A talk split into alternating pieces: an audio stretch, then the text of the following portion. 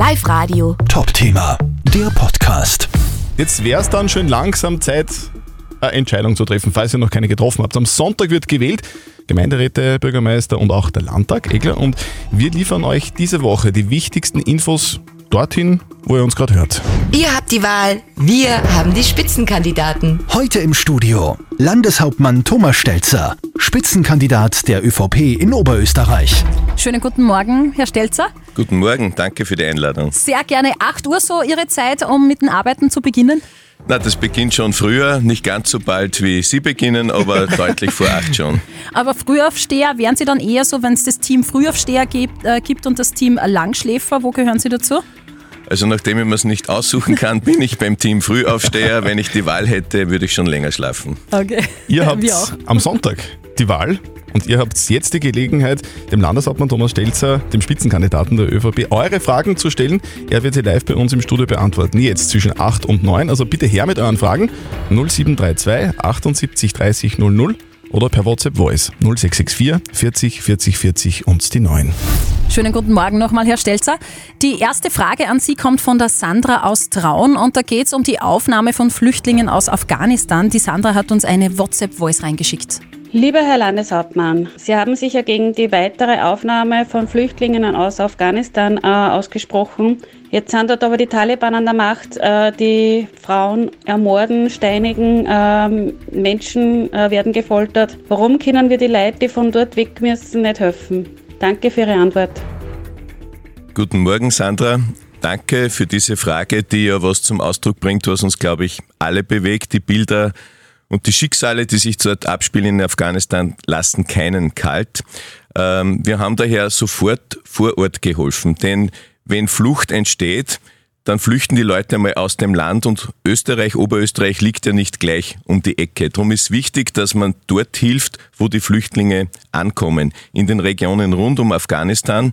Und das tun wir als Land Oberösterreich. Ich habe das in der Landesregierung vorgeschlagen und das ist auch einstimmig beschlossen worden.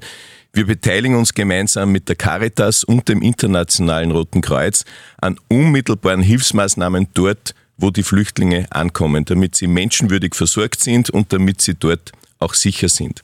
Und die andere Seite ist, wer nimmt dann auf? Da muss man einfach sagen, kein anderes europäisches Land hat in den letzten Jahren oder auch voriges Jahr so viele Flüchtlinge aus Afghanistan aufgenommen wie Österreich und Oberösterreich. Da helfen auch viele mit in unserer Gesellschaft, die die Leute auch integrieren, aufnehmen. Aber da müssen einfach einmal auch die anderen europäischen Länder, die größeren, aufnehmen, weil wir auch unsere eigene Gesellschaft nicht überfordern können. Aber wie gesagt, die Hilfe vor Ort, das ist, glaube ich, das, was am schnellsten hilft, was akut hilft. Und wir tun das übrigens nicht nur bei Afghanistan. Wir haben auch im heurigen Sommer in einem bosnischen Flüchtlingslager im Lager Lipa als Land Oberösterreich dort die Wasseraufbereitung äh, investiert, hergestellt, damit die Leute dort auch sauberes und gutes Trinkwasser haben. Also wir nehmen unsere internationale Verantwortung wahr. Leider gibt es aber sehr viel Leid auf der Welt. Wir können da nur an gewissen Punkten helfen, aber dort hoffentlich wirkungsvoll.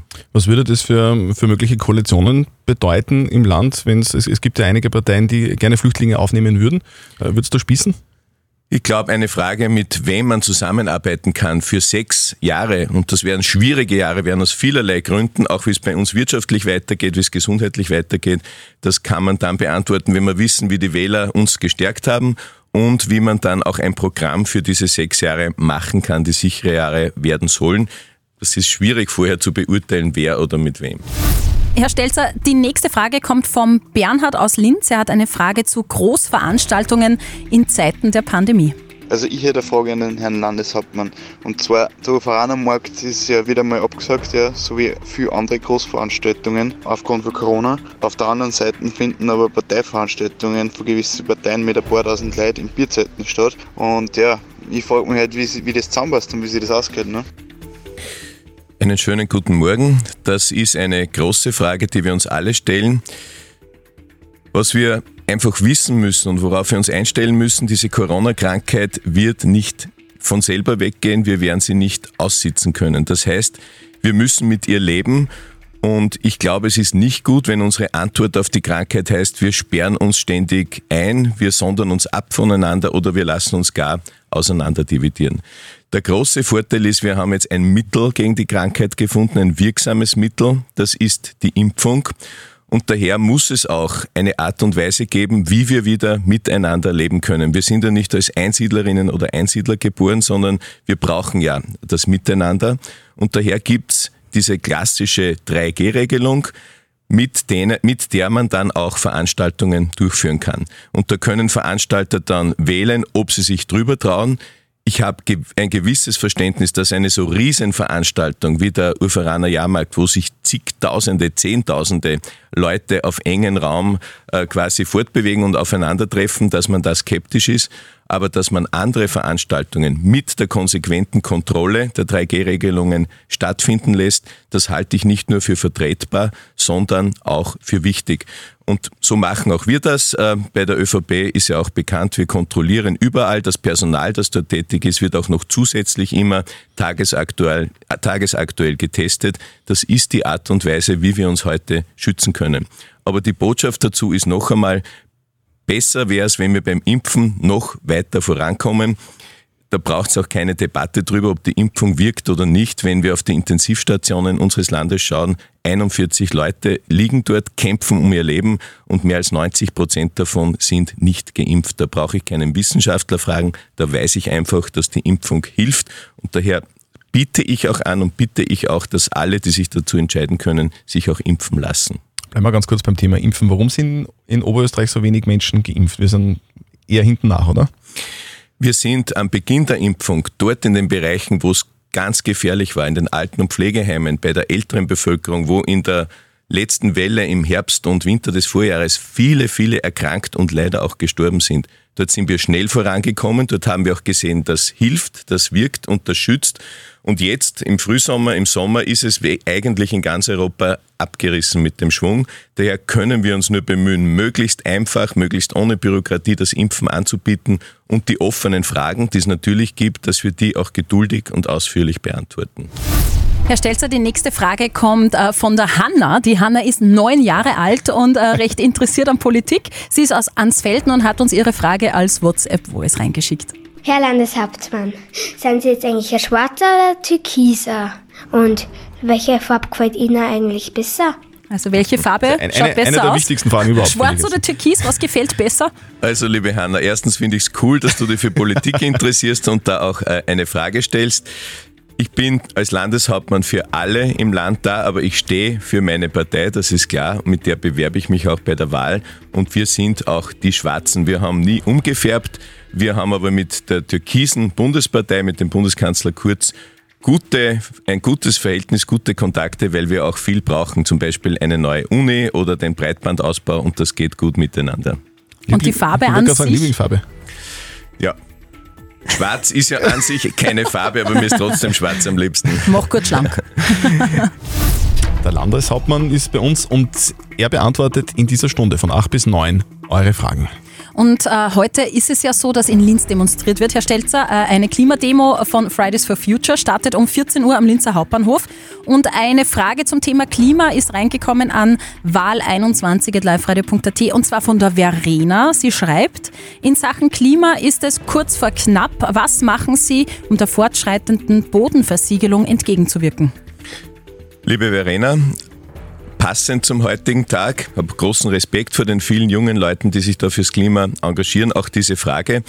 Ich glaube, was wir festhalten sollten in Oberösterreich, dass wir es bisher geschafft haben, dass wir ein Land der Industrie und der Arbeit sind und bleiben und gleichzeitig die Umwelt und auch das Klima geschützt haben. In weiten Teilen Europas ist das schon gar nicht mehr der Fall. Da ist die Industrie weg und damit auch die Arbeitsplätze. Und die Industrie ist jetzt irgendwo in Bereichen, wo auf Umweltschutz gar kein äh, Gedacht gelegt wird.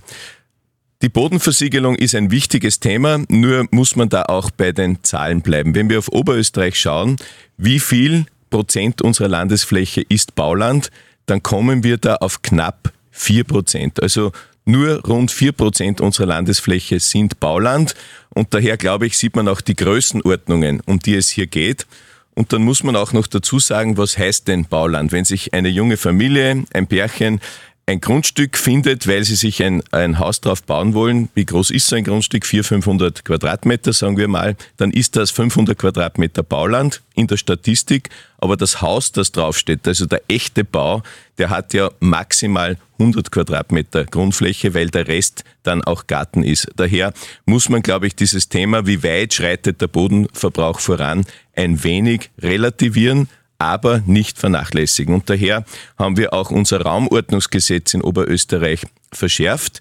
Ähm, das geht vor allem für die Einkaufszentren, die klassischen, die wir alle kennen, an den Kreisverkehren, dass die nicht mehr unbeschränkt Fläche benutzen dürfen, sondern dass sie auch nach oben bauen müssen. Das heißt, dass auch die Fläche besser genutzt wird, dass im ersten Stock auch Wohnen oder andere stattfinden kann und vor allem auch, dass die Parkplätze nicht mehr einfach äh, auf die Wiese gebaut werden dürfen, sondern dass Tiefgaragen oder Parkhäuser gemacht werden müssen, damit die Fläche besser geschützt ist. Ein wirksames Mittel, das seit heuer gilt, mit dem wir hoffen, dass wir auch diesen Verbrauch einschränken können.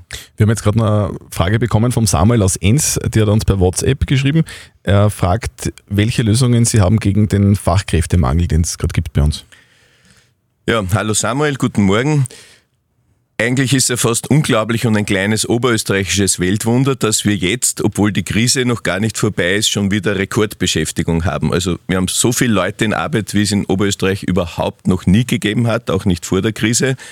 Das ist erfreulich, weil es Einkommenssicherheit bringt. Die zweite Seite der Medaille ist genau das, was Sie schreiben und fragen, dass viele Unternehmen sagen, wir brauchen mehr Leute. Da gibt es einige Ansatzpunkte. Einer ist zum Beispiel, dass wir die, die leider jetzt arbeitslos sind, so gut betreuen, denen Schulung, Qualifikation anbieten, damit sie in die offenen Stellen kommen können. Wir haben zurzeit mehr offene Stellen, äh, als wir Arbeitslose haben, ist auch ein eigentlich sehr erfreulicher Zustand. Und der zweite Ansatzpunkt ist Bildung, Bildung, Bildung.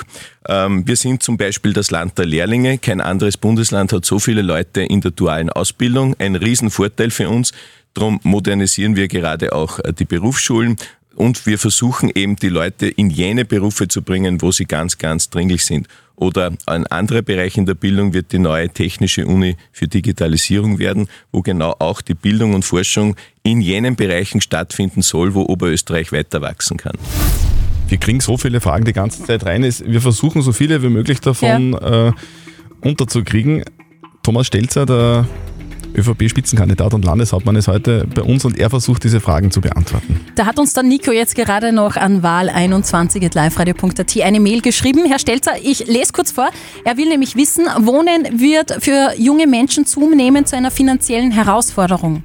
Was tun Sie, um Wohnen leistbarer zu machen? Hallo Nico, äh, wohnen will jeder, jeder will gut wohnen und möglichst günstig wohnen und das ist auch klar und verständlich.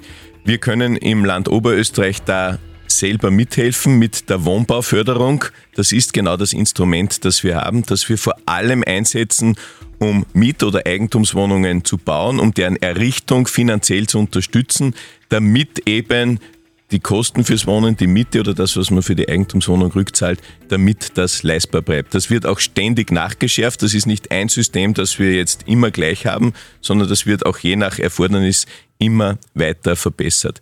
Ein zweites ist, über das haben wir vorher schon geredet, es gibt auch viele junge Leute, die in ländlichen Gemeinden zu Hause sind und dort auch bleiben wollen und dort wenn es irgendwie geht, auch versuchen, sich die eigenen vier Wände aufzubauen, also der klassische Eigenheimbau. Auch den unterstützen wir deswegen, weil zwar jetzt die Zinsen extrem niedrig sind, man quasi äh, Kredite schnell bekommen könnte, aber wir denken langfristig und wollen da auch eine öffentliche Sicherheit zur Verfügung stellen, damit es nicht in einigen Jahren ein böses Erwachen gibt. Und dann gibt's noch ein System der direkten Unterstützung, wenn man sich trotz allem das Wohnen alleine nicht genug leisten kann. Dann gibt's die Wohnbeihilfe, also ein direkter Zuschuss, damit man auch monatlich besser über die Runden kommen kann. Also wir versuchen hier wirklich vieles und alles zu tun, damit die Leute so, wie sie leben wollen, auch leben können und sich das vor allem auch leisten können. Der Werner aus Wels hat noch eine Frage gestellt, die vielen unter den Nägeln brennt. Guten Morgen, Herr Landeshauptmann. Mein Name ist Werner Eichhorn, ich komme aus Wels und bin ein kleiner Unternehmer mit sechs Mitarbeitern. Meine Frage, wie schätzen Sie die Situation für diesen Winter ein? Werden wir es ohne Lockdown und damit verbundene Umsatzverluste schaffen? Danke. Hallo Herr Eichhorn, danke für die Frage und vor allem auch danke, dass Sie sechs Leuten auch einen Arbeitsplatz bieten, denn so wie Sie sind die kleinen, die sogenannten kleinen und mittleren Unternehmen das starke Rückgrat unseres Arbeitsplatzlandes. Unser großes Ziel ist, das gilt für ganz Österreich und erst recht für Oberösterreich, wir wollen und brauchen keinen Lockdown mehr und wir wollen auch, dass die Schulen offen bleiben. Und all die Maßnahmen, die es jetzt gibt, der Drei-Stufen-Plan der Bundesregierung, zielen darauf ab, dass wir keinen Lockdown mehr brauchen.